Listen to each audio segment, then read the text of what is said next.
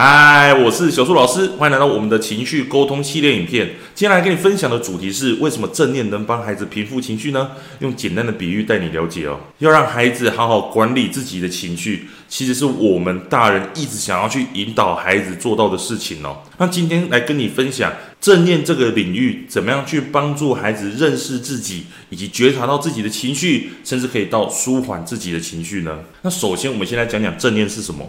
正念它其实在很多的领域都有很多的延伸，包括运动啊，甚至企业组织啊，他们还有一些灵修的，都是有这方面的延伸。那他们都在做的就是把注意力有意识的，甚至是不加评判的放在当下时所产生或涌现的觉知哦。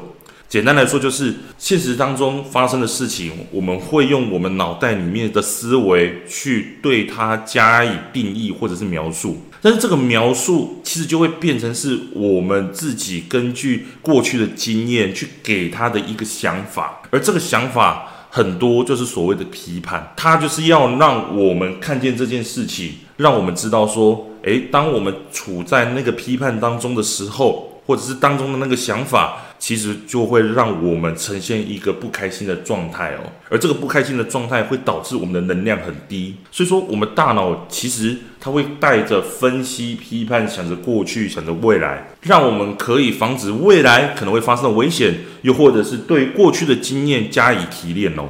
讲到这里，我用一张图来跟你说明事实发生的事情，在下面这边，我们想法跟念头其实。常常是跟事实发生的是不太一样的。哦，比方说太阳东升西落，它就是事实啊。这个世界就是在用它自己的方式在运转嘛。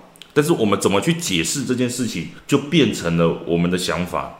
而这个想法如果跟事实差距越远，越远的话，越来越多的负面的情绪哦。啊，但是如果我们的想法跟事实越贴近的话，我们的情绪就会比较多的是正面的情绪。所以说。我们在做正念的时候，就是要去觉察到说涌现的这些念头、看到的事实，甚至是这整件事情，还有情绪等等的，不加批判的去看待这些事情，把注意力放在这些事情上面，让我们可以知道说我们现在是一个怎样的状态哦。如果我们要教孩子透过正念来让他管理好自己的情绪，也就是要去察觉自己的状态。当孩子能够觉察到自己的状态的时候，接下来要怎么样去安抚自己？怎么样去让自己放松？那才是后面的事情哦。好，今天跟你分享到这里，我们下节课再见哦，拜拜。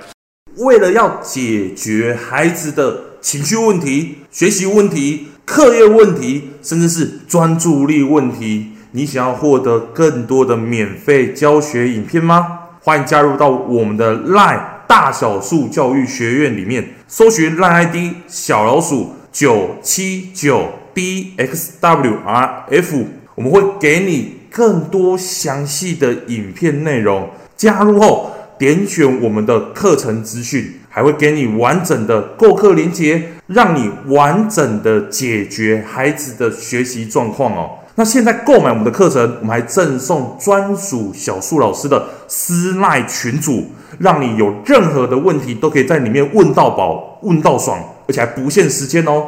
那我们就课堂上见吧。